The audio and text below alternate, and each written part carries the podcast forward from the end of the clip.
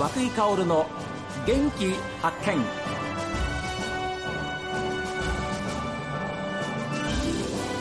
おはようございます。和井薫です。和井薫の元気発見。一日の始まりは私が発見した北海道の元気な人と出会っていただきます。今週は札幌在住で飛行機の自家用操縦士の資格を持ち空に憧れて89歳になった今も毎年航空身体検査をパスして現役として空を飛び続ける池脇俊明さんにお話を伺っています。まあ、操縦技術そのものはですね車の運転よりもまあ優しいったらおかしいです。車の運転ぐらいだと思った方がいいですね。はあ、問題は空に浮かんでんですから、ええ、空に浮かんでんでしょ決断力の問題ですね。あ上がったら降りなきゃなんないですから。そうです。車みたくブレーキかけて危ないからってちょっと止めるってわけにいかないですから。ですからそれそのそういうような決断力は自分のやはりいろんなその過去の経験とかね技術から言ってこれは大丈夫だとかなとかっていうことでついてくるんですけどね、飛行機の免許を取るのには、まあ、法律的には40時間なんですよ。16歳以上で取れるんです。40時間飛ぶ。飛んで飛んで。16, 16歳以上、はい、これがまた車より早いアメリカからでききたもんですからね、ははですけど実際にはですね40時間はそれはで取る人はいないですね。取れないです。実際では取れません。とい。うことは相当池脇さんはですね早かったんですねまあ、そうですね。1年で100時間飛びましたからね。筆記試験っていうのはですね5科目あるんですよ。これがまた大変なんですよ。どういうどういう科目まあまあ簡単に言うとですね気象だとか通信だとか広報とかですねそれから機体ですね、はい、まあそれよりも航空法規ですね。あまあこういうものが絶対それからまあナビゲ広報地でナビゲーションと遠くに飛んでいくわけですから。はいまあ、この5科目はとにかく70点以上取らなきゃだめだっていうで必ずじゃあ実技の場合は教官が隣にあもちろんもちろんそうですよね。触ったことないんですから。そうです操縦席そのものは、はい、機体外は触ってても、はい、ですからこうやったらどうなんだっていうようなこれがまた飛行機っていうのはですね、ええ、車と違うんですよ、はい、いきなり教官が「あ行きますか。ら」ピュッと上がっちゃうんですよ。はいここれがね自動車ですと下でねあれこうやってこうやってこうやってこうやってって言いますでしょ、はいはい、そういうことはないですね。ただ僕はやっぱりびっくりするのはですね、まあ、いろんなことがおありになったんでしょうけれども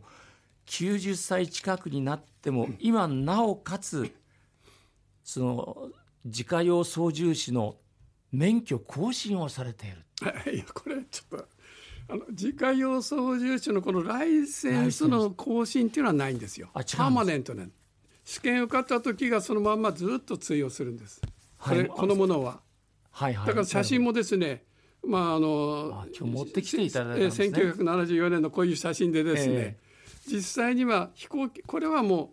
うずっと通用するんですけど、問題は身体検査証が更新するかどうかということなんです。で身体検査はじゃあ毎年毎年あります。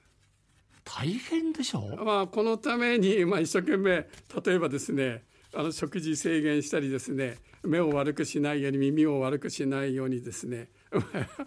それから、まあ、あのバランス感覚が悪くならないようにって、ええ、まあ、やってるようなもんですね。あのパイロットの方にとって視力っていうのは大変重要ですよね。あのまあ私たちはですね自家用はあの第2種っていうんですけどね、はい、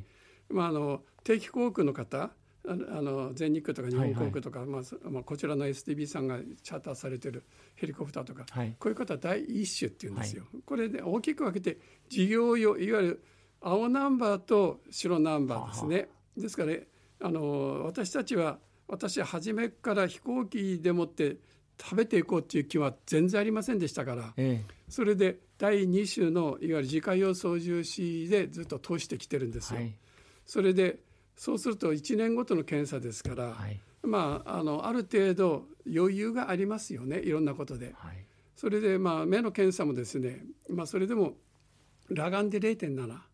今0.9ですから。実際には眼鏡かけなくて新聞でも何でも読める。なんで0.9、89歳ってすごいですね。裸眼で0.9ですから、まあ、車の免許も全部あの環境形態でないんですけどね、ええ、まあ、ですからあの、まあ、そういうことで常に目は気をつけてそれからまあ耳はですね、ええまあ、変な話ですね。イヤホンをさすと耳が悪くなるんです。これはもう間違いないんですね。ヘッドホンならいいんですけどね。ですからあのイヤホンはもう絶対に使わない。普段。使わない。あの飛行機に乗ってるパイロットの方ってのはヘッドホンですもんね、えー、そうです。もうこれはしませんからね、えー、ですからヘッドセットですね。ヘッドセット、えーまあ、それは、ね、万が一ね飛行機ですから事故がないっていうことは限りあのありえません、うん、まあ必ず人間の作ったもんですし空を飛んでるわけですから、はい、上がった以上は降りなきゃなんない、うん、まあ、降りるか落ちるかどっちかですね、うん、そうするとその時に万が一風貌なんか飛んであの風がペーッと入ってきた時に眼鏡かけてて眼鏡が飛んだら見えないんじゃこれ操縦できませんでしょ？それからやっぱりあのこういうヘあのイヤホンで聞いててそれこれが飛んじゃったら管制塔の言葉も聞こえませんよね。はい、ですからやはりそういうことで耳だとか目っていうのは非常にあの検査でも厳しいですね。はあ、じゃあ普段から耳にまあこう言ってなんですけど耳に悪いようなことはしない目に悪いようなことはしない、いわゆる騒音の騒音の中ですね、はあ、そういうところには行かない。まあいろんなこういうものありますでしょう。そういう。はあ、目はですねやはりテレビが一番ねじっと何時間も見てたらこれはもう当然目がこうなってますから、はい、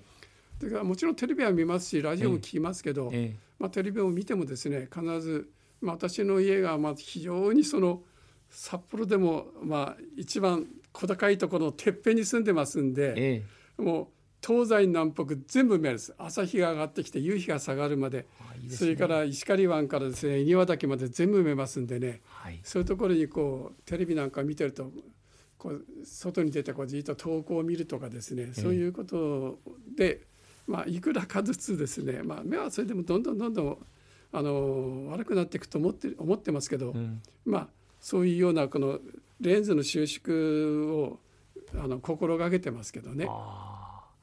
やっぱりじゃあ空への憧れを持って、うん、えー、かれこれもう半世紀ですよね。そうですね。どうですかご自分の人生振り返りまして。まあ我が人生悔いなきですね。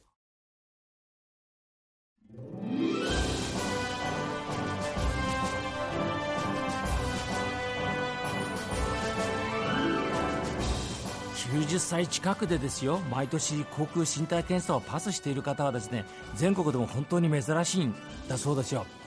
毎日の健康管理には本当にもう細心の注意なんですね。本当にお元気で頭が下がります。それではこの続きはまた明日です。さあ皆さんからのメールはこちら。元気アットマーク STV.jp genki アットマーク STV.jp ファックスは0112027290おはがきの方は郵便番号 060-8705STB ラジオ和久井薫の元気発見までです。この後は北海道ライブ朝耳です。